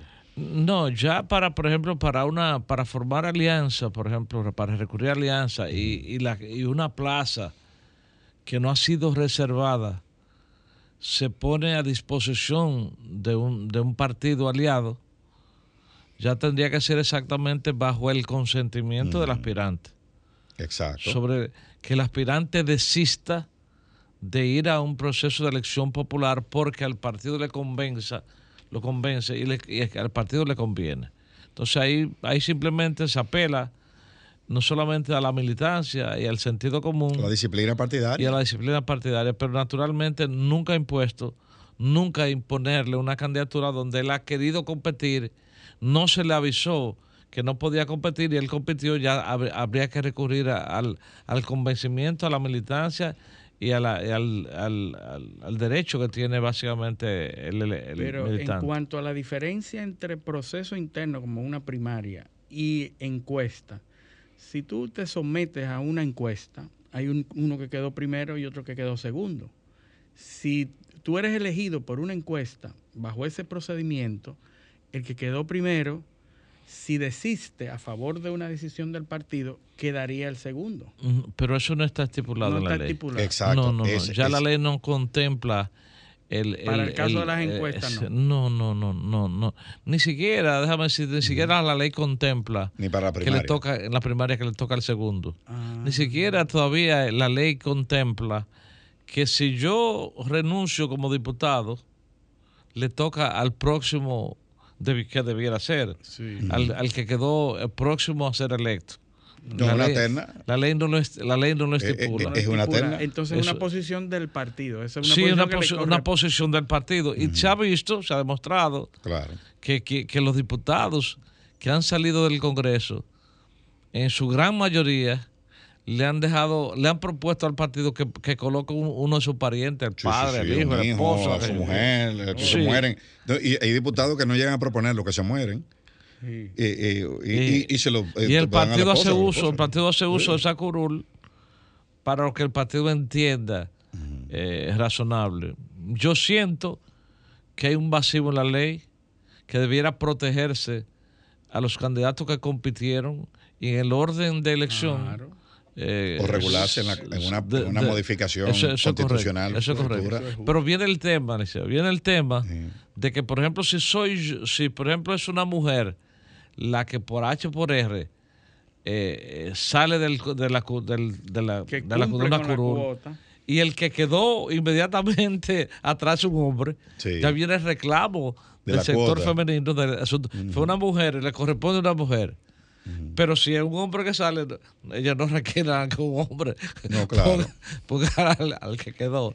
es un tema que, que naturalmente la, la, la, la medida que uno aborda los procesos electorales, salen, salen algunos recovecos que dicen, bueno, déjame, déjame ir cerrando eh, eh, brechas para que la ley exactamente no sea tan interpretativa. O sea, lo, que pasa con los abogados, que siempre le buscan una interpretación a la ley y un, y un, y un, déjame venir por acá, donde, donde realmente un juez no puede, no puede eh, decidir en tu contra.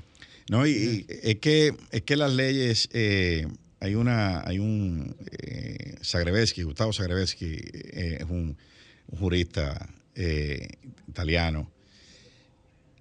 el derecho dúctil, o sea, eh, la, fortaleza del derecho es precisamente esa habilidad de, irlo acomodando a las situaciones que se pueden ir presentando. Entonces, si no fuera por la interpretación y no fuéramos a la literalidad, los ah. derechos fueran a tal punto, Eliseo, que yo como congresista dice, mire, eh, eh, fíjense donde usted coloca una coma. porque si no les pone una coma, quiere decir otra cosa. hay ejemplos, mire, hay ejemplos de eso.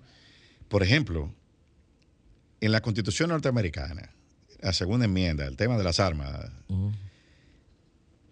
hay dos, dos, enunciados ahí. Hay uno que está separado con una punto, un punto y una coma. Una milicia bien regulada es necesaria para defender el territorio, punto y coma los ciudadanos tienen derecho a, tener armas. Eso se leía en un solo, era un solo derecho.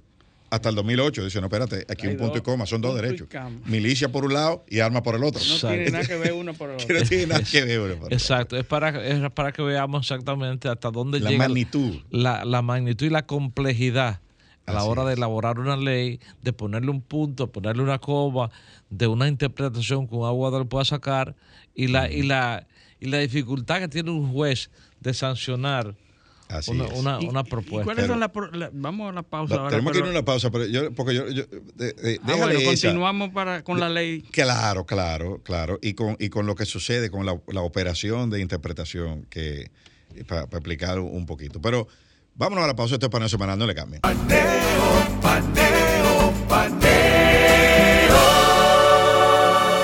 Continuamos en Paneo Semanal por esta Sol 106.5 FM, también en YouTube, en nuestro canal Paneo Semanal y en el canal de Sol 106.5. En nuestras redes sociales, Instagram, Facebook y Twitter, Paneo Semanal. Entonces, hablábamos cuando nos íbamos para, nos fuimos a la pausa del tema, del tema de la legislación. eh, que no es perfecta, pero es la que tenemos. Claro, lo que, tú sabes qué es lo que pasa, que es lo que dice Roberto Gargarela. Dice que cuando, cuando nosotros leemos, cuando hablamos, cuando leemos, nosotros hacemos una operación de traducción. Entonces, ¿qué es lo que se hace cuando se interpreta una ley? Se traduce. Entonces, ¿qué es lo que pasa? Que el juez es la, tra- la traducción autorizada. Es el La poder del juez. oficial, la oficial. Exacto, podemos tener tres traducciones, pero la de él es la que, Es la que la va. que es vinculante, la de él. Así es. Y hay grupos que lo puede convencer, o no, o que No, puede porque inducir. por eso es lo que viene, de ahí que viene el concepto de la independencia del No, juez. y la íntima convicción del juez. Esa íntima convicción. No, Sí, y, la, y independencia. Sí, la independencia. Pero independiente de quién es que es el juez. ¿Sabe de quién es que es independiente? De las presiones del pueblo. O sea, al hombre se le coloca en un, en un, en un estadio más elevado. Dice, bueno, este hombre no puede tener problemas de empleo, ni de, ni de filiación política, ni de, para que decida de lo, más- lo modo más neutral posible. Y déjame decirte una cosa a ustedes. Ahora mismo, luego de, con las redes sociales, hay una justicia mediática Claro, claro. que influye que pesa. de, casi de manera determinante en la posición de un juez. En Chile hay un, hay un, un manual, un instructivo de uso de redes sociales para los operadores del sistema de justicia. Hay un, un código, un- o lo sea, que uno, pueden publicarse y lo que no. de lo, exacto, cómo tiene el perfil de las redes sociales de un juez.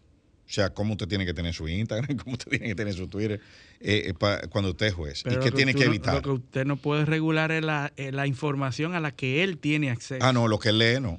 Eh, se ha querido en sí. determinados, determinados países regular el- el- la, la presión de, la, de las redes sociales. La, porque, por ejemplo, cualquier, en cualquier red social, eh, por ejemplo, existen los bots que te acusan a ti. Ah, sí, claro. A veces te hacen hasta tendencia. Es manipulable Y te manipulan, por ejemplo. Yo fui objeto de una manipulación cuando me dijeron que yo me había, so- ya me había ido una luz roja.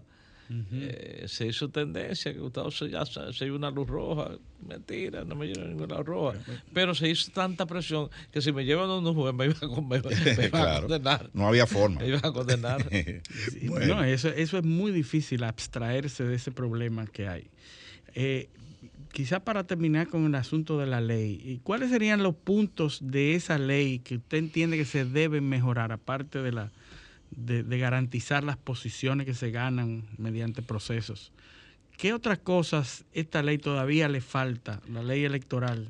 es regular los gastos de campaña, regularlo, eh, rectificar exactamente este- ese tema, eh, ser más incisivo con la responsabilidad de la Junta Central Electoral para que no para que no merengue tanto a la hora de tomar decisiones, por ejemplo, Eh, porque de una forma u otra la, Junta se vale de resoluciones quizás para para tomar decisiones que competen, que debe competir a la, a la ley de, de régimen electoral, eh, y yéndonos quizás a la parte constitucional, eh, hay un hay siempre el tema de la discusión.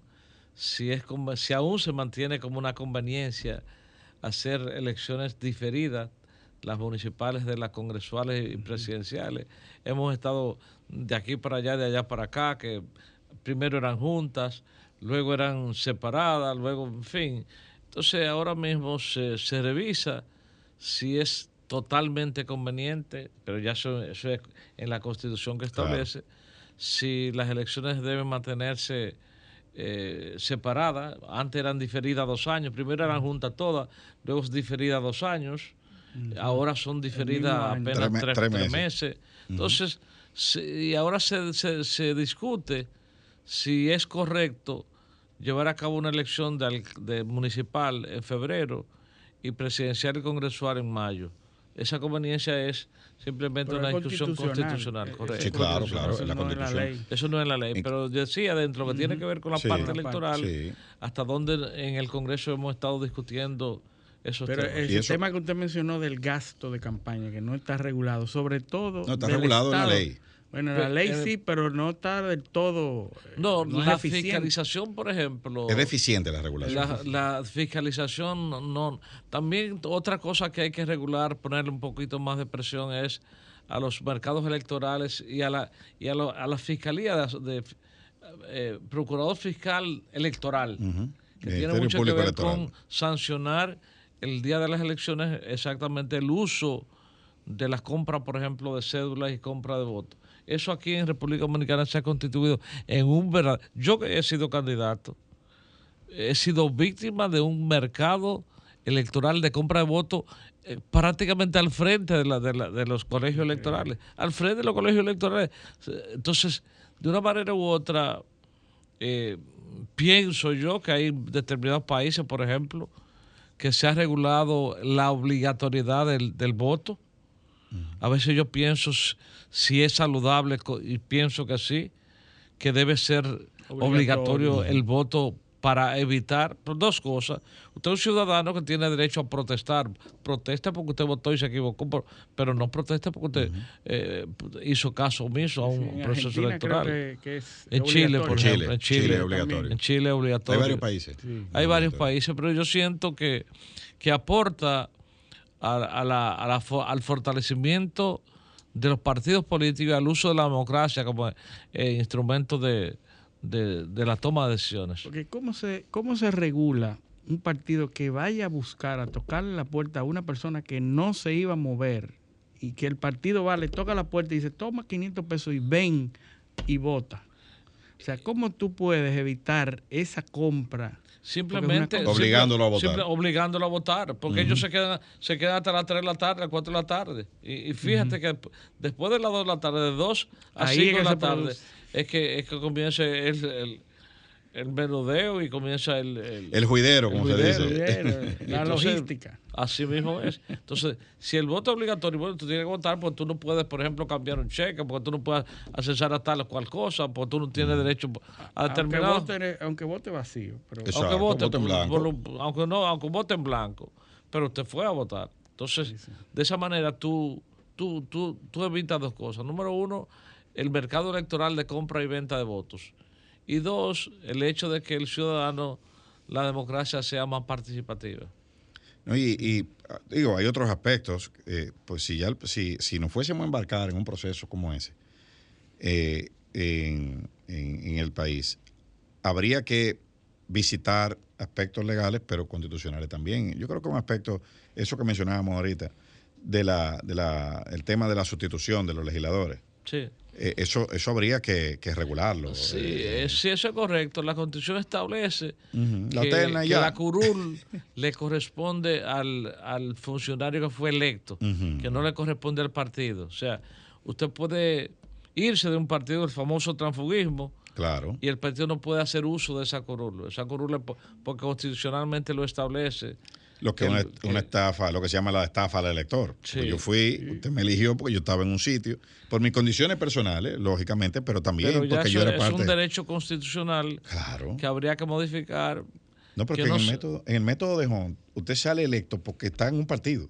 Sí, sí, sí, claro. Entonces, entonces resulta que después usted se va para donde usted quiera. Y, se va eh, eh, eh, entonces eso habría que, ver Pero cómo eso, eso sería fruto de una reforma constitucional. claro, constitucional. Que tú me preguntas a mí y yo te diría que, que real efectivamente uno responde al, al, electorado. O sea, en la curul, o sea, yo siento que, que al menos que yo no renuncie a la curul, realmente a mí me eligieron, a mí me eligieron gente que no son militantes del PLD probablemente también. Claro. Por lo tanto, por sus yo no- condiciones personales. por mis condiciones personales. Así Entonces, es. habría que ver. Yo siento que más que eso, los partidos deben ser más estrictos a la hora de, De postular. de postular sus candidatos. Y, y, y qué, qué- qué bueno que usted toque ese tema, porque se está dando un fenómeno en la política eh, eh, recientemente. Gente que no pertenece a partidos, Sector externo. eh, gente, gente que son relevantes en otras áreas, eh, Sí, entran a los partidos, entran a los partidos, ganan posición en los partidos, después entonces saltan eh, A eh, otro. a, a otro, a otro lado. Eso es una debilidad de, la, de las organizaciones políticas, Ujú. todas. Hemos sido suficientemente eh, débiles simplemente para buscar adeptos, para procurar que esas personas son, in- in- es- tienen influencia en, los, en la sociedad, ya sea económicamente, ya sea publicitariamente, eh, generan simpatía a, a favor de un partido que los partidos, las cúpulas, las cúpulas de los partidos quieren aprovechar y le ceden candidaturas, salen con una candidatura, ganan por el uso a veces indebido del dinero, ganan por la influencia en los medios de comunicación que tienen, son figuras y simplemente ya una vez electo se queda en el partido si quiere. Agente libre. Un agente libre como realmente ha estado sucediendo. Sí, pero eso, eso es parte de, la, de las cosas que los partidos. Bueno, no todo puede estar en la regulación, lógicamente, eh, eh, eh, o ser regulado por ley, pero a mí me parece que los partidos tienen que trabajar mucho eso. Pero, pero en los estatutos partidarios eh, se establece una norma que para uno ser candidato a un cargo de elección popular debe tener un cinco años de militancia. Lo que pasa son las La famosas, reserva. famosas reservas. Sí, Que las reservas los partidos pueden traer, ¿qué te digo?, a quien le dé la gana. ujú, Ponerlos como candidatos, no importa, sin, sin ni siquiera eh, averiguar si los recursos que posee son legítimos. Simplemente eh, a fulano puede sustentar una candidatura. Me evito gastar ese aportar. dinero. Entonces, ese, ese Con el peligro de que después no lo tenga. Después claro, ese simplismo. y que es Y, risible. y entonces tú te- uno se pregunta, ¿qué es lo que pregunta la sociedad? Y si un candidato, por ejemplo, te voy a poner a senador, gasta 70 millones de pesos, ¿cuánto se gana un senador en cuatro años? No se manera. multiplica los 48 meses por, el, por, por su ingreso. Y se dan cuenta que no representa ni siquiera el, ni siquiera el 20%. Eso pasa, eso pasa en muchos Entonces- lugares. entonces Estados tú te- Unidos, pero, pero tú te preguntas, entonces, ¿qué busca una persona que gasta 70 millones de pesos en una candidatura que busca para ser legislador? pero ¿cuánto cuesta una campaña presidencial y cuánto gana el, presi- se gana el presidente? Pero O sea, está bien, un presidente te cambia un país. Un presidente, Sí. te, te- un presidente te, te deja una impronta.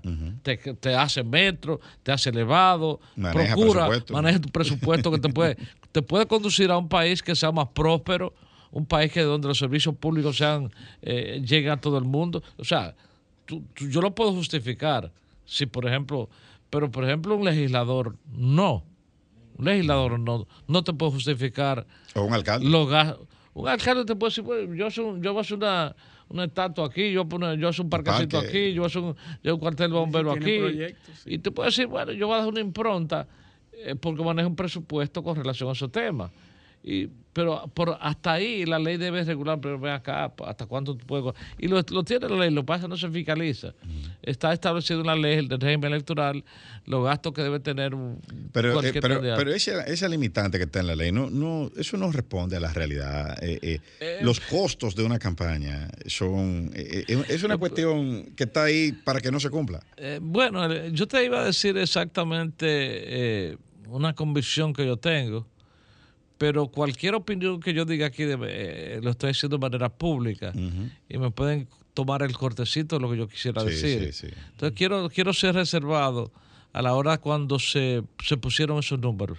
Claro. 150 pesos por aquí, se- por elector, Eso no 175 responde, pesos. eso no responde a ningún criterio. Cuando yo me pregunto, yo me pregunto, yo me pregunto, ¿de dónde salió ese número? Eso se ve que, que los que escribieron eso se ve que nunca han hecho Porque yo pudiera decir lo siguiente, y yo soy el diputado, eh, yo pudiera hacer ese... Bien, te lo voy a poner de esta manera a ustedes. Un diputado, por ejemplo, vamos a poner que en los 48 meses su salario y su demás tengan, por ejemplo, los ingresos, por ejemplo, de 18 millones. Por ejemplo, no estoy diciendo que sea total, que es correcto. Yo digo, bueno, si tú te ganas 18, tu gasto de campaña no puede ser más de 12. ¿Verdad? Entonces, Claro. 12 dividimos entre la cantidad de electores. Si tú tienes, por ejemplo, 100 mil electores, tú dices, bueno, divídeme esos 12 entre los electores que tú tienes y ya. Eh, Sobre, Sí. lo- sobre el sueldo que tú tienes. Exacto. Te va a ganar, Sí, porque- te, porque te va a ganar diputado- 20. Entonces, ser tú, diputado- puedes gastar, tú puedes gastar 12. Para ser diputado en Valverdemao, no, no, lo- no, no, Por no- no es el eso. mismo gasto que en la, que Por- en la- en entonces, la circunscripción pero 3 del Distrito Nacional. Pero yo, ah, y salió un- una pequeña luz de todo esto cuando Claro. se dice eso. O sea, ¿cuánto yo me voy a ganar como diputado? Y en función de lo que yo voy a ganar como diputado, yo puedo gastar en campaña el 60% de lo que yo me voy a ganar. Exactamente. ¿Y ya? Eso se justifica. y se divide Y entre se el número de divide- se divide electores. entre el número de electores. Es, más transparente. claro que sí, claro que sí. Bueno, yo, yo no quisiera que se quedara esta, esta pregunta. El PLD gobernó por 16 años. Y primero 4 y después 16, es decir, 20 años. Obviamente, en este proceso se produce un desgaste. Produce desgaste de, sobre todo de las últimas autoridades, de eh, la figura presidencial, que, que- que es la que más se desgasta, y otras personas que están muy cercanas al presidente pierde las elecciones y la población identifica esas figuras con todo lo negativo. Sobre todo aquí en República Dominicana que se hace mucho, mucha leña del árbol caído. El que, el que pierde el poder es lo peor que hay para todas. Y, y eso ha pasado toda la vida. El que perdió todo es lo, es lo peor. El que perdió el poder es lo peor. Y en ese mismo sentido, el PLD se ha mantenido con la misma figura que perdió ese prestigio, esa, imagen que se ha desgastado, el PLD se mantiene con esa figura preponderante. ¿Usted no cree que es tiempo de que esas figuras que se desgastaron y que son identificados por la sociedad como lo peor, o las razones por las cuales perdieron el poder, que esas personas se, echen a un lado, como en los Estados Unidos, que el presidente sale y se queda secundario o terciario en un sitio y no tiene vida política. ¿Qué piensa usted sobre eso con relación al PLD? Eh, debo ser un poco amplio eh, y, un poco conceptual de mi respuesta. Pero yo te puedo decir que en el PLD se ha dado, primera vez que se da una dirección renovada.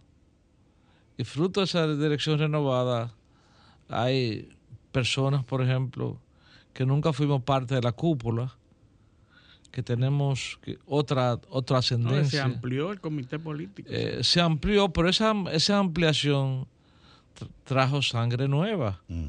Sangre, por ejemplo... se quedaron que la los so- viejos también. Sí, pero correcto. eh, Pero es que eh, eh, pero de las pero hemos, hemos podido valorar la experiencia de lo que formaron el partido. Por ejemplo, con un comité político con la composición anterior era imposible tener un debate como el que se tuvo sí, ahora. sí, sí, sí. Por Sí, ejemplo. fue un debate muy productivo.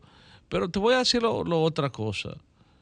Eh, cuando se sale del poder, por ejemplo, que tú dices, bueno, y el partido que llega, ¿cuál es la visión del partido que llega? Cáele arriba al que estaba, para que no se levante, para que no se levante. Y cuando a ellos le toque salir, le va a pasar que- lo y han mismo. querido, déjame decir, hacer, hacer el partido que estuvo en el poder, que estuvo en el poder por 16 años, 20 en, total, eh, querer desterrarlo de la República Dominicana. Sin embargo, eh, los cambios como se producen ah, no son del todo mal. ¿Sí, por, por qué? Porque uno no sabe lo que tiene hasta que no lo pierde. Exacto. O sea, el cambio fue bueno para comparar. Entonces, eh, ya tú ya se la- el pueblo comienza a extrañar lo que teníamos. Y, y a lo- adentro del PLD ya hay autocrítica, o sea, ya se nota la autocrítica porque obviamente perdieron el poder porque se desconectaron.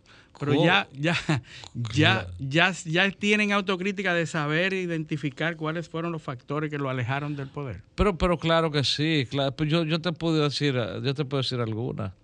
Por ejemplo, eh, es muy difícil encontrar un país donde un partido eh, pueda mantenerse democráticamente en el poder por 20 años corridos. Eso es así. O sea, en, República Dominicana y en el mundo entero hay, una consigna que dice abajo el que está arriba. abajo el que está arriba. como, dice, como, dice, como dice Moisés Naim, el poder del siglo XXI. Fácil de, ganar, fácil de perder, difícil de ejercer. Ahora bien, exacto. Pero, por ejemplo, ¿por qué tú crees que esa sociedad civil eh, inscrita en, participación eh, participación ciudadana, ciudadana eh, hoy que fue tan crítica en el gobierno que uno lo asumía como, como un estamento de, de, contrarrestar, de soporte de la sociedad. Que le hacían caso. Hoy, hoy todos están en el gobierno, hoy todos son, son funcionarios, o no todos, una gran parte son funcionarios. Entonces, eh, se, se deslegitiman cuando sobre la base de una, de una posición de cuestionamiento, la famosa Marcha Verde, pero Carlos Pimentel es un funcionario del gobierno. Y Juan Bolívar Díaz. Y Juan Bolívar Díaz. Por decirte y, muchos otros. Y muchos otros. Entonces, un poco ese cuestionamiento que se nos hizo a nosotros como gobierno, por ejemplo, como se, que nos, se nos quiso inculpar inclusive a todos, porque es indudable que en, el ejercicio del gobierno hay, hay, personas que cometen errores, que los hay, claro que sí. Pero cuando tú sumas y restas las luces que tuvimos y la sombra que hubo, Hubo más luz. Te das cuenta que hubo más luces que sombra. Claro que habían sombra. ¿Cuál es el deseo de Abel? El deseo de Abel es exactamente aprovechar los espacios que nos hemos ganado en la lucha democrática para corregir errores que cometimos. Claro que sí. Ahora bien, Abel tiene que saber que desde el gobierno de los gobiernos del PLD de Danilo se hicieron muchas cosas buenas que hay que darle continuidad, por ejemplo, como la visita sorpresa, como, como el 911, como asistencia vial, como por seguridad, seguridad social, que son, fueron cosas buenas. La inversión que se hizo, por ejemplo, en el sector público, como por ejemplo en, en puentes, en carreteras, en, en, túneles, en, en, metro, en todo. Sí, sí, sí, Nosotros, nosotros llegamos al poder en el 96 con un presupuesto de 26 mil millones. Fue el presupuesto que nosotros encontramos de Balaguer y lo dejamos en un billón, un billón. Hay tantos ceros ahí que uno no se da cuenta. Un billón. Nosotros multiplicamos el país como por 50. o sea, encontramos un país de un presupuesto donde, donde un profesor ganaba 3 mil pesos. Lo dejamos un profesor ganando 60 mil pesos. Así es. Un profesor anda todo en carro. Bueno, el tiempo es implacable aquí. Eh, diputado Gustavo Sánchez. Eh, pero como, le, como dijimos al principio, como, como, como MacArthur, me tenía que decir que me voy, pero vuelvo. Agradecerle la, su comparecencia aquí, decirle que la puerta está abierta y que por supuesto usted va a volver, porque lo vamos a volver a invitar. Y agradecer a nuestros teleoyentes la sintonía este sábado y pedirles que con el favor de Dios, como cada sábado, nos acompañen el próximo sábado, otra vez, en otra edición de Paneo Semanal. Hasta entonces. Sol 106.5, la más interactiva. Una emisora RCC Miria.